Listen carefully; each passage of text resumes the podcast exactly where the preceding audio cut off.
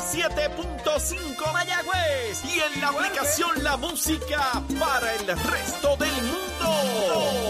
Z93, rumbo al Día Nacional de la Salsa. El domingo 19 de marzo en el Estadio Irán Beaton. Llegó nuestro día.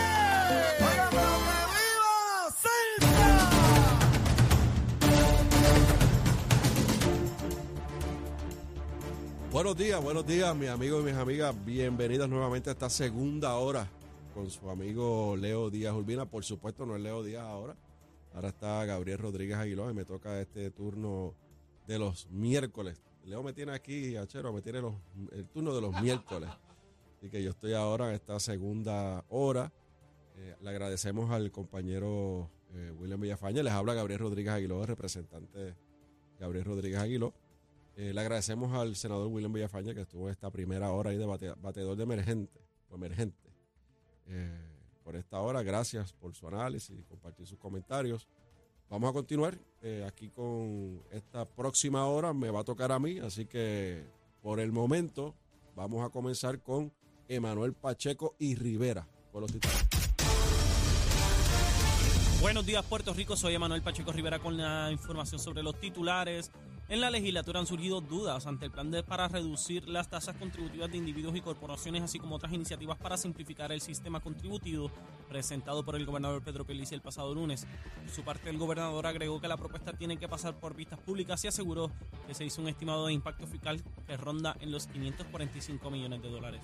Por otra parte, el comisionado electoral del Partido Popular Democrático, Ramón Torres, confirmó que previo a la asamblea de delegados para elegir a los miembros de la Junta de Gobierno, la PAVA debe escoger los sobre 500 nuevos delegados que exige el nuevo reglamento de la colectividad. Torres espera que se complete la selección de los delegados para el 19 de febrero, cuando cierre el listado de los populares que pueden participar del proceso. Hasta aquí los titulares, les informó Emanuel Pacheco Rivera. Yo les espero en mi próxima intervención aquí en Nación Z Nacional. Usted sintoniza por la emisora nacional de la salsa Z93. Estás con Nación Z Nacional por el Habla Música y Z93. De regreso aquí al análisis de Leo Díaz Urbina con Nación Z. Gracias por continuar en sintonía con nosotros. Eh, hoy pues me enteré que Leo no iba a estar, así que el camino acá pues hice unas anotaciones de unos varios temas que quiero compartir con ustedes, que de hecho eh, había un compromiso con el compañero Leo Díaz de darle seguimiento a lo que comenzó la semana pasada con las vistas públicas en la Cámara de Representantes sobre el tema del puente atirantado. Y en ese momento yo le había dicho a Leo que, que yo apostaba a que iba a ocurrir exactamente lo mismo que ocurrió con Salinas, que hubo mucho, mucha fanfarria, mucha actividad, mucha, muchas vistas oculares. Se metió el presidente de la Cámara con toda la delegación allá en, en Bahía Salinas, se le metió este muchacho Molina allá, se formó un free for all. Y estuvieron dos, tres, dos semanas, tres semanas, hasta que empezaron a salir los nombres y los documentos donde se comenzó a ver que el municipio de Salinas, bajo la administración de la actual alcaldesa, se, dieron endosos para que se pudieran conectar en ese momento a la Autoridad de Energía Eléctrica, lo que hoy conocemos por Luma, y entre otras cosas que, surgieron, nombres, eh, familiares vinculados a, personas eh, y personajes políticos. Eh, así que se detuvo esa investigación, nadie sabe qué pasó con Salinas, se hicieron unos referidos y ahí quedó. Nada más, nada más se hizo, no hay informes adicionales, no hay vistas adicionales, no hay seguimiento a, a, lo que se, se, habló durante todo ese proceso. Lo mismo ocurrió con la investigación de las escoltas, cuando salió que Aníbal Acevedo Vilá las usaba de vez en cuando, que Alejandro García Padilla es uno de los que más gasta en escoltas. Eh, se desapareció la, la investigación de, la, de, las escoltas en la Cámara de Representantes. En ese momento yo le planteé, bueno, vamos a eliminarla y punto, se elimina las escoltas para todo el mundo, se le deja al gobernador, al comisionado residente y una vez salgan de la, de la, de la posición, se le eliminan a todo el mundo. Eh, todo el mundo se quedó calladito. Nadie, nadie se atrevió a darle para adelante, todo el mundo eh, pasó con ficha. Y esto va a pasar, no es lo mismo que está pasando con el puente. Este puente atirantado eh, como dijimos anteriormente, es una, una, idea, un concepto que surge de la administración de Pedro Rosselló. No es hasta el 2002 que comience el proceso de subasta y, y contratación y construcción del puente atirantado en la carretera hacia Naranjito, eh, es la administración de Sila María Calderón. Luego eh, viene la administración de Aníbal Acevedo Vilá, fue el gobierno compartido, y eh, la construcción culmina, no es hasta 2010, pero se inaugura en el 2008. a raíz de la negligencia y de la directriz que se dio en ese momento de abrir el puente sin haberlo terminado, es que tenemos las consecuencias al día de hoy. Yo puedo concluir eso porque en las vistas públicas que tuvimos, particularmente la vista pública que tuvimos con el, el, de, el ingeniero Trinidad Garay, que en ese momento era el, director ejecutivo de la Autoridad de, Carreteras, eh, el intercambio que tuvimos, la documentación que tuvimos eh, acceso, eh, la información que las Piedras Construction, que fue la compañía que se llevó la subasta y que construyó el puente, eh, nos facilitó, nosotros, yo puedo concluir que aquí se dio una directriz únicamente para cumplir con una petición de fortaleza donde se había que inaugurar una gran obra a dos semanas de, de un evento electoral cuando tenías a Aníbal Acevedo Vila acusado por cargos federales tratando de salvar eh, su cara un poco y que la ventaja que tenía Luis Fortuño no, no fuese tan dramática porque eso iba a costarle la Asamblea Legislativa que le costó y alcaldías, incluyendo las alcaldías de la zona, que al final del día sí tuvo unas repercusiones en la alcaldía de Naranjito, por eso Orlando eh, Ortiz, el nuevo, eh, bueno, ya lleva ya varios cuatrenios como alcalde de Naranjito, y también querían proteger a los otros alcaldes de la zona, particularmente al alcalde de Comerío. Así que eh, en ese momento se, inauguró el puente, la documentación así lo establece. Yo tengo documentos conmigo, los venía a compartir con Leo en el programa, pero los comparto con ustedes aquí con la audiencia de, Nación Z. Y es que la compañía, en ese momento del 2008, vamos a remontarnos al 2008. En 2008, el puente está en construcción. Entre las comunicaciones que hemos tenido acceso, cuando se está pidiendo que se certifique se puede abrir el puente, la compañía Las Piedras Construction le hace una solicitud el 23 de octubre del 2008 a la, a la Autoridad de Carreteras y Transportación, le dice, por favor, le solicita que le dé un, un relevo de responsabilidad, que es lo que tengo aquí para los amigos que nos ven a través de Facebook y las redes sociales. Este relevo lo, lo solicita el 23 de octubre el 24, o sea, el otro día, eso fue una cosa bárbara, eso, para, que eso ocurra en el gobierno, es porque hay una planificación y algo está pasando. Porque eso no, eso no se da en el vacío. ¿Cuándo usted ha ido al gobierno y le han entregado un documento de un día para otro? O entre mismo gobierno. Pregúntenle a los alcaldes que a veces están buscando un permiso para reparar una cancha, un centro comunal, hacer una carretera, tirar un camino. Y el mismo gobierno le pone trabas y la burocracia se tardan semanas y meses para darle un permiso, pues el, al otro día, el ingeniero Trinidad, que está firmadito aquí, a los amigos de Facebook, lo estoy enseñando, los que nos están escuchando a través de la radio, lo buscan después en el Facebook, Nación Z, buscan ahí, buscan el programa de León, lo van a ver. El 24 le contestó autorizando el relevo de responsabilidad. Lo interesante de este caso, y Achero que está aquí conmigo, es que se, se, tiene fecha el 23 la solicitud, pero se recibe y está ponchado, el, esto era un fax, el 27 de octubre del 2008. Entonces, eh, ¿cómo uno hace una carta el 23, la envía y la recibe en el 27, pero te contestan el 24? No hace sentido, ¿verdad? Así que eh, hubo comunicación verbal, hubo comunicación por, llamadas telefónicas, reuniones. Hay documentación que establece que hubo un sinnúmero de reuniones en la oficina del director de la Autoridad de Carreteras de ese momento, el ingeniero Trinidad, el cual cuando lo confrontamos nos contestó con la famosa frase, la famosa palabra, perdón, no recuerdo. La frase no recuerdo. ¿Y la palabra? No me acuerdo. Y no recuerdo. Así que en este momento eh, que nosotros estuvimos cuestionando a, Trinidad, al ingeniero Trinidad, eh, que quién era que había dado la autorización, a, pesar, de, ¿verdad? Pues, de, las advertencias de la, compañía que está construyendo, que establece que no estaba terminado el puente. Bueno, pues ahí el, El ingeniero dice, no fui yo. Fui yo el que dio la autorización. Bueno, pues ya, ¿para qué vamos a seguir investigando? ¿Para qué la Cámara de Representantes tiene que seguir investigando si ya el ingeniero Trinidad Garay, que era el, director de carreteras y transportación en ese momento, acepta que él fue el que dio la instrucción? Pues ya no hay que buscar a nadie más. ¿A quién más hay que buscar? ¿Quién le dio la instrucción a él? Bueno, pues sigan buscando, compañeros allá en la Cámara, van a encontrar. Eso fue de fortaleza. Y todos los que estamos en este ambiente sabemos que para que un gobernador vaya a inaugurar un proyecto, alguien en Fortaleza o varias personas en Fortaleza, en Fortaleza se aseguran de que es un proyecto que esté terminado, que no tenga demanda, que no tenga conflictos, que sea un buen proyecto. Pues claro, el puente atirantado es un proyecto emblemático, es el único en su clase en Puerto Rico. Y, toda esa planificación no se dio de un día para otro.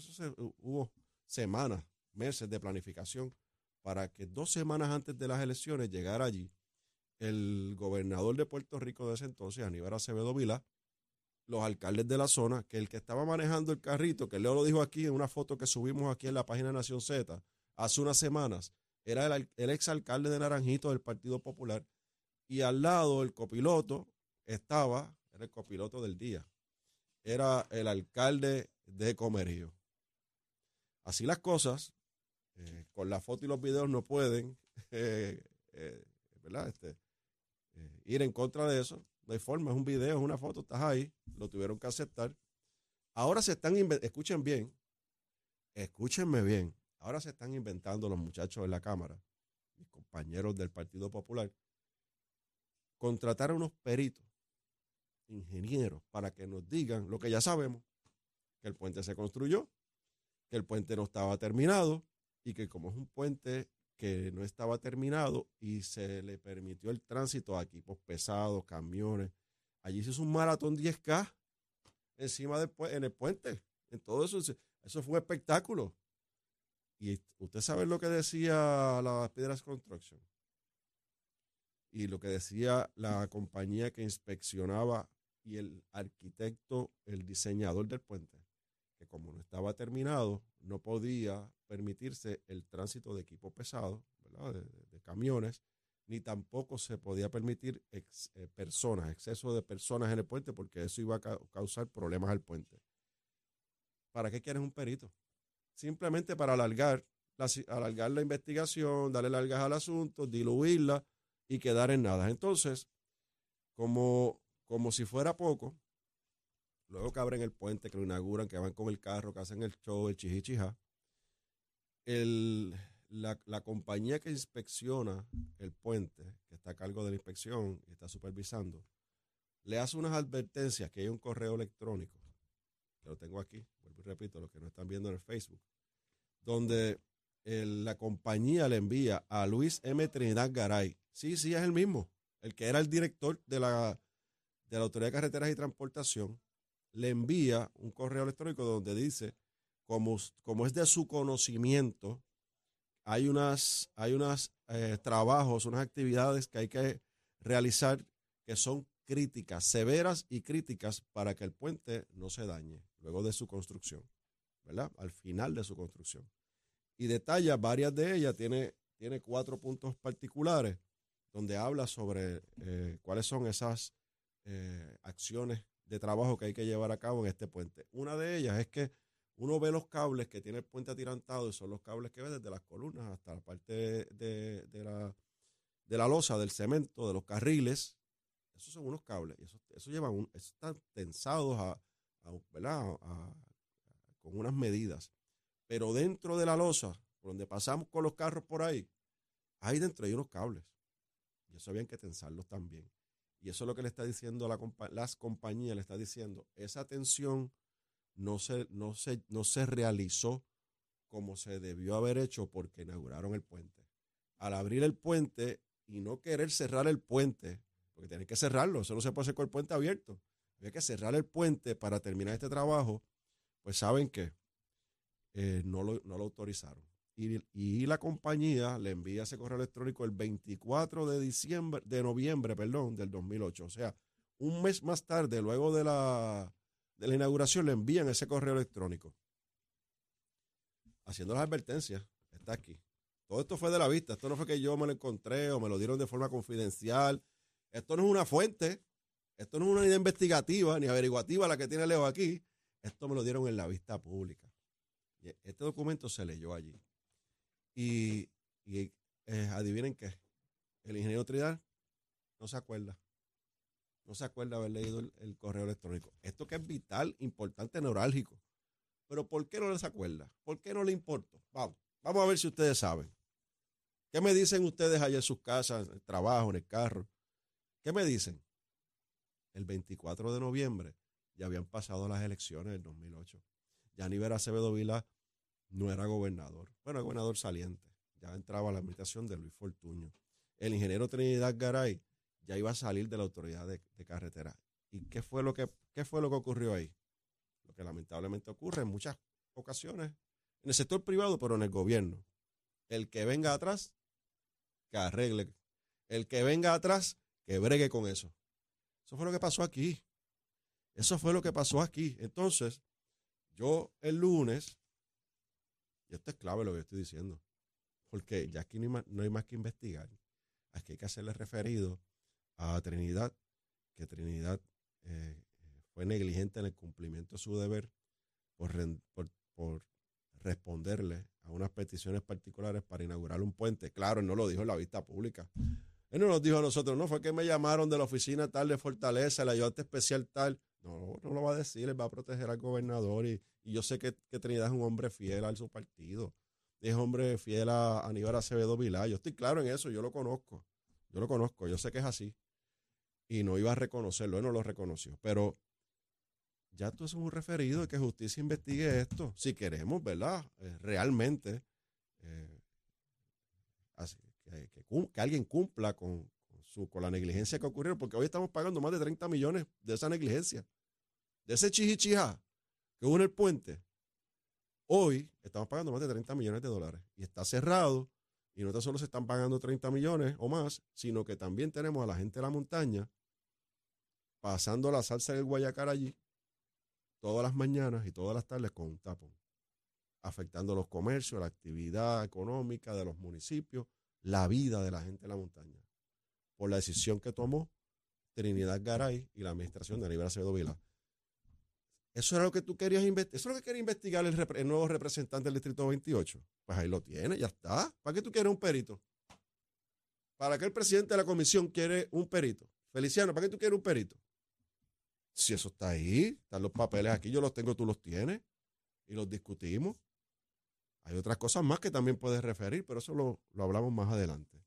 Pues entonces yo, el lunes, empecé la semana con un correo, un tweet, un post, lo puse en Facebook también, donde advertía y anticipaba, que lo había dicho aquí con Leo Díaz hace una semana anterior, de que, la semana anterior, perdón, de que no se había detenido la investigación entonces, allá se entraron en histeria, los muchachos, compañeros míos del Partido Popular, empezaron con el corre-corre. Yo lo dije el, día 6 de febrero, lunes del 2023, o sea, este lunes, a eso de las siete y pico de la mañana.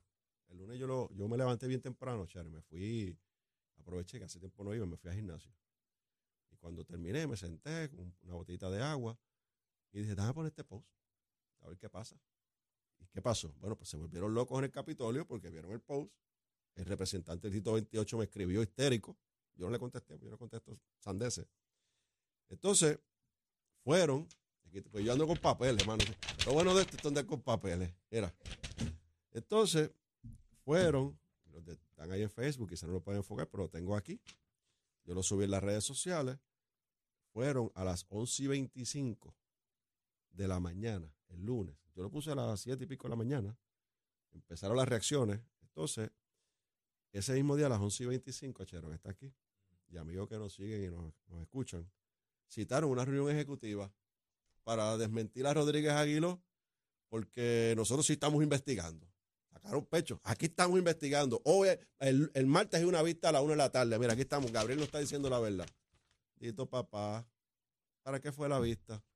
Para ir a ver unos resúmenes de unos arquitectos y unos ingenieros para contratarlos para que nos digan lo que ya sabemos. Eso, eso es investigar. es una falta de respeto y, y una pérdida de dinero de la Cámara de Representantes y del gobierno de Puerto Rico. Así que, si quieren hacer algo responsable de verdad, es hacer los referidos, ya los tienen los documentos.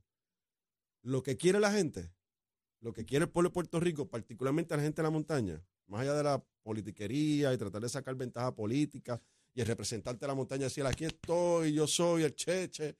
Y, oye, porque te voy a decir algo, de cada 50 palabras menciona el nombre de John Rivera. Tiene una fijación con ese hombre. Yo no sé qué, le, pues yo no sé qué habrá hecho Jun allá, porque eso es una fijación y una cosa. Entonces, dice que Jun no hizo nada. Entonces, ¿qué yo hice, Chero? Otro papel. Pues yo soy así, yo busco papeles. Esto fue una vista, una inspección ocular que hacemos nosotros los legisladores, una vista ocular que llamamos, donde estuvimos el 27 de febrero del 2009, o sea, cuando empezó la administración, empezamos en mayoría, porque el cuatrienio anterior estuvimos en minoría, en mayoría, pues estuvimos ahí y fuimos allí, comenzó una investigación, esa investigación hubo un sinnúmero de reuniones, resultó en que se hizo un estudio, ese estudio determinó que había que cerrar los carriles para controlar el, tráfico, que no se podía autorizar más maratones allí de 10K en esas cosas, había que buscar dinero para repararlos. Se identificó la administración de Luis Fortuño un dinero de cerca de 11 millones de dólares que Jun Rivera como representante ya lo había identificado con los directivos de la Autoridad de Carretera y Transportación. Eh, luego de eso eh, pasó pues, eh, la administración de Alejandro García Padilla, ahí no se identificó dinero adicional y cuando llegó la administración de Ricardo Rosselló, ese dinero iba a comenzar el proceso de, reparar y darle mantenimiento al puente. Vino María, vino los terremotos, vino la pandemia, vino el cambio de gobierno y ahí quedó. Hasta ahora, que es que llegó eh, Pedro Pierluisi y se identificó el restante del dinero para completar lo de los 11 millones y comenzó, va a comenzar el proyecto. El puente está cerrado, no ha comenzado los trabajos, no hay movimientos allí, pero es, proceso normal, ¿no? Que cierran primero el puente, viene la rotulación, y entonces después comienzan eh, la, reparación. Esperamos que las próximas dos semanas ya eh, ver movimientos allí, este puente atirantado. Eh, que la política la deje en un lado, mi compañero representante, nuevo representante del Distrito 28, que deje la política a un lado. Esto no es para tratar de, lucir ni sacar trofeo. Aquí la gente la está pasando mal. Y lo menos que quiere escuchar son controversias políticas, pero yo no me voy a callar, no me voy a callar cuando vea sus acciones eh, y sus desaciertos en la Cámara de Representantes. Lo más importante es que no le mientan al pueblo, no le mientan al pueblo. Eh, si alguien fue a sacarse una foto allí, como me dijo un programa, pues fue el alcalde de Comerío, el ex alcalde de Naranjito y el ex gobernador de Puerto Rico, Aníbal Acevedo, Acevedo Vila. Quizás usted no estaba allí, tenía algunos 14, 15 años, o si estaba, pues no era ningún tipo de candidato, ni tenía aspiraciones, estaba allí acompañando a su padre, que muy bien tiene que hacerlo porque es el alcalde de Comerío. Yo hubiese hecho lo mismo. Nada, yo creo que ya con esto terminamos estas primeras media hora. Los voy a entretener después con la inmunidad, escuchen bien, la inmunidad que le quiere dar la Cámara de Representantes a la fiscal Bersaida Quiñones sobre el caso de eh, Kevin Fred. En paz descanse. Eh, eso es un tema bien sensitivo, el cual vamos a hablar en la próxima media hora. Pero antes, vamos a los titulares con Emanuel Pacheco y Rivera. Buenos días, Puerto Rico. Soy Emanuel Pacheco Rivera con la información sobre el tránsito. Ya ha comenzado a reducir el tapón en la gran mayoría de las carreteras de la isla, pero se mantienen ataponadas la autopista José de Diego, desde Bucanan hasta el área de Torrey en la salida hacia el Expreso de las Américas, igualmente la carretera número 2 en el cruce de la Virgencita y en Candelaria en Toa Baja, la 165 entre Cataño y Guaynabo en la intersección con la PR22, la PR5 de Naranjito, así como algunos tramos de la 167 y la 199 en Bayamón, además la 176, 177 y 199 en Cupé y la autopista Luisa Ferré en entre Montelledra y la zona del Centro Médico en Río Piedras y más al sur en Caguas, además la 30 desde la colindancia desde Juncos y Burabo